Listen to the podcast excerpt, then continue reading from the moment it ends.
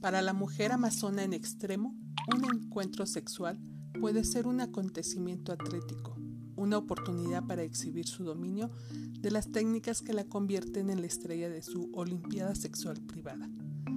Puesto que es adicta a la perfección, siente que tiene que ser perfecta en el aspecto sexual, es decir, ella la que debe tener el control. Este es el punto de vista obstinado y muy masculino. Ella tiene sexo seguido, no por su propio placer, sino para afirmar su propia habilidad sexual, dando al hombre tanto placer, que en cierto sentido lo convierte en su víctima. Después de una conferencia sobre la sexualidad amazona, una creativa ejecutiva de publicidad investigó su propio, poderoso y perpetuo deseo de mantener el poder aún en medio del intercambio sexual. He hecho casi todo en la cama, pero mi posición favorita es estar arriba. Arriba me siento triunfante, hermosa, en control de la situación, no vulnerable y expuesta, como a veces me siento en la posición del misionero. Me encanta la idea de tener a un hombre fuerte tendido agradablemente desvalido debajo de mí. Un hombre herido es un estímulo increíble. Una vez hice el amor con un enorme y musculoso hombre salvaje de Samoa. Él vivía ahí en realidad, con una pierna enyesada. Era un hombre muy lujurioso, pero todo lo que podía hacer era endurecerse y permanecer sobre su, su espalda. Esto era perfecto para mí, ya que es una de las pocas maneras en las que me puedo venir. Pero venirme no es mi meta. En realidad, en el sexo, lo que yo quiero es ser deseada por encima de todas las mujeres por el hombre con el que estoy. Tengo mucho cuidado para descubrir las necesidades sexuales y deseos de cada uno de los hombres, qué posturas y comportamientos debo de asumir para que cada uno de ellos confiese que soy la mejor. Considero que el acto ha sido completo cuando me entero, como invariablemente sucede, que soy sin duda maravillosa en la cama. Esto tarda tres meses más o menos. En ese momento sé que he ganado. Casi siempre dejo a ese hombre e inicio una nueva conquista. Este estilo de mujer siempre está en competencia, trabajando aun cuando parezca que no está haciendo nada. Está tan orientada hacia el desempeño, hasta en la cama, que vive en un estado perpetuo de tensión y agotamiento. Una verdadera guerrera está siempre armada y lista para la batalla. Está interesada en ser la mejor y en ser libre, no en unirse a un hombre para toda la vida. Pero, ¿cuál es en realidad el valor de unirse y apegarse a un hombre para la mujer moderna? Aparte de su obvia necesidad de procreación, debido a su típica pobre elección de compañeros sexuales, la unión real para la amazona seria, sin duda, arriesgada.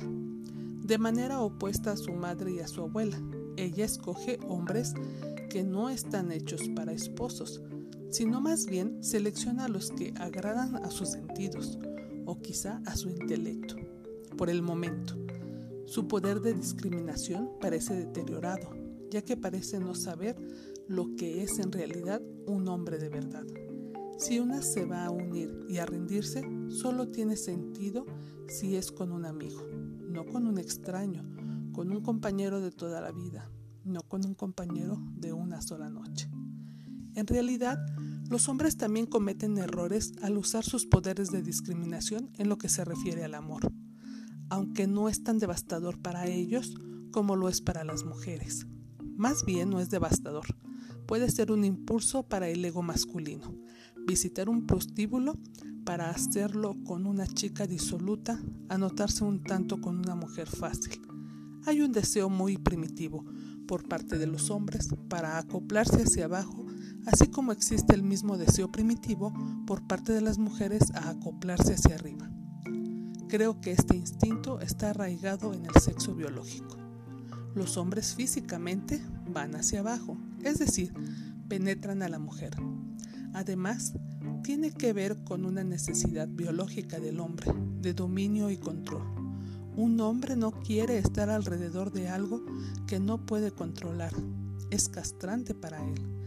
Experimentalmente, su misión psicológica en la vida es separarse de su madre, no dejarse dominar por una mujer nunca más.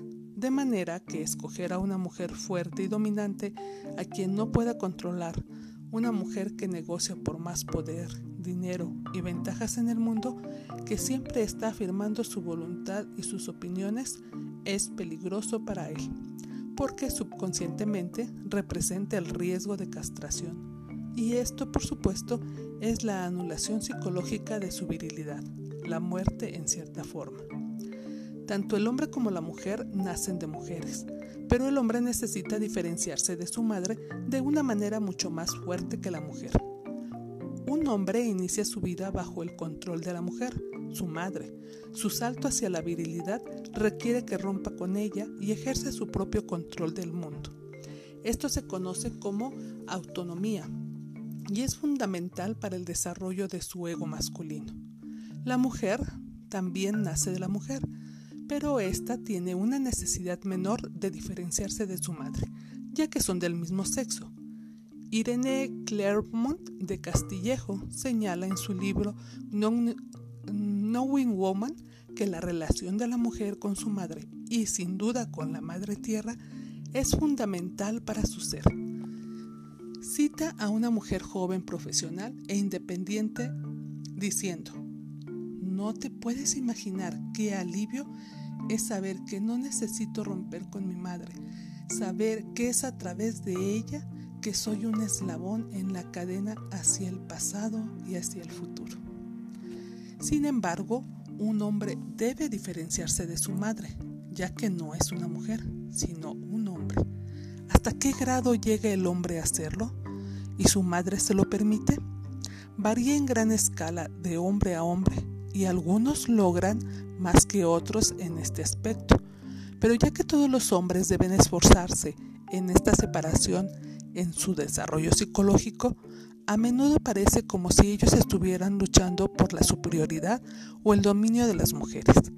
Esta lucha es, de hecho, nada más que una manifestación de la gran necesidad del hombre de ser libre, individualizado de la mujer, en control de su propio destino. El hombre maduro es un protector natural. Disfruta y ejercita su fuerza y su poder, validando estos dos su libertad y sus diferencias de desarrollo con la mujer. Pero a estos hombres no les gusta pelear con las mujeres, al menos no por mucho tiempo. A los hombres maduros, a los cuales me referiré aquí en adelante como hombres de verdad, les gusta abrazar a una mujer por sus atributos femeninos únicos los cuales continúan incrementando su virilidad siempre en desarrollo y los distinguen como hombres. Algunas mujeres muy evolucionadas intelectualmente y con altos logros tienen sin duda relaciones personales satisfactorias con hombres maduros.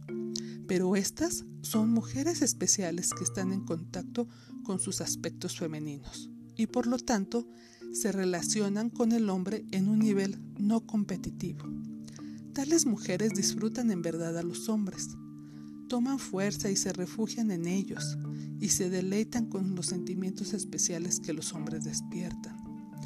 Una actitud femenina hacia los hombres no tiene nada que ver con el lugar de la mujer en el mundo, pero esto no es bien entendido por la mayoría de las mujeres modernas.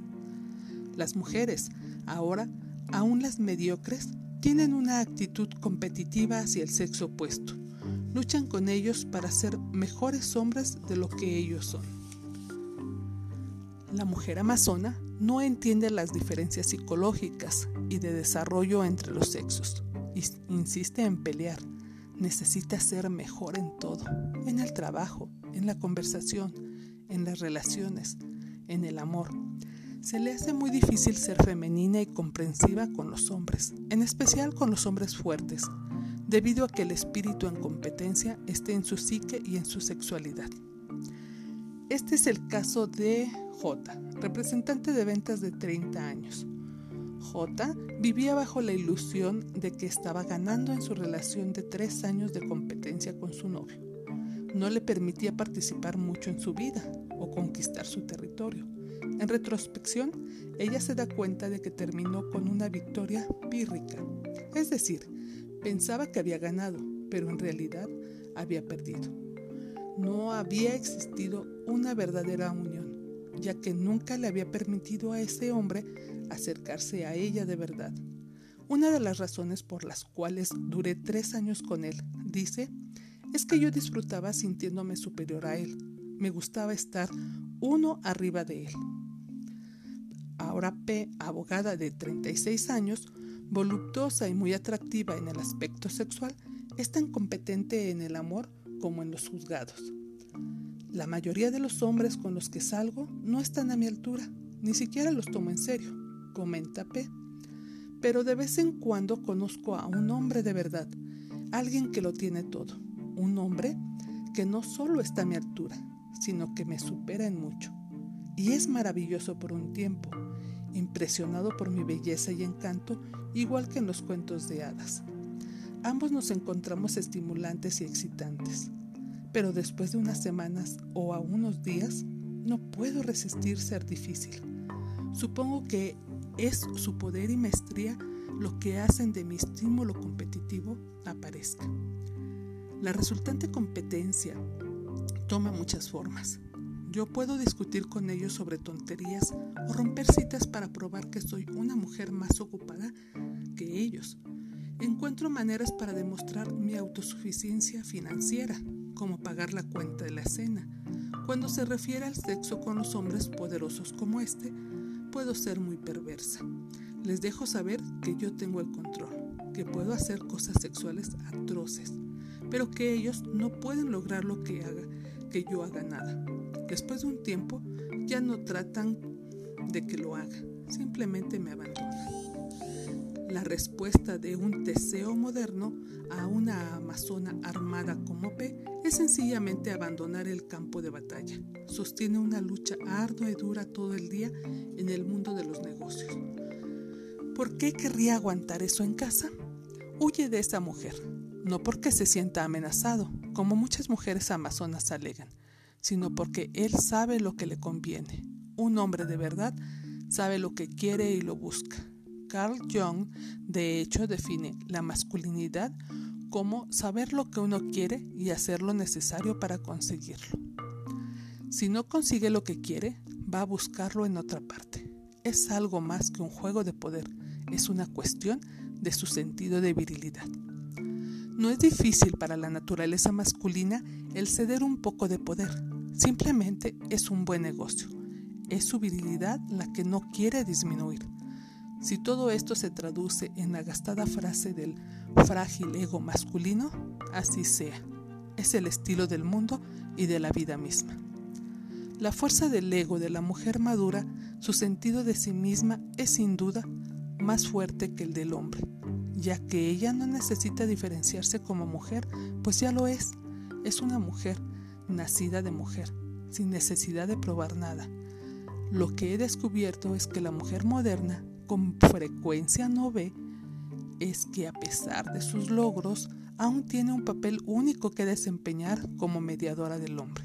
Papel que puede escoger para sí misma o no, dependiendo de su personalidad, sus necesidades y sus metas. Tengo la fuerte impresión de que la mujer moderna desea tener lazos amorosos con los hombres, pero no sabe cómo establecerlos.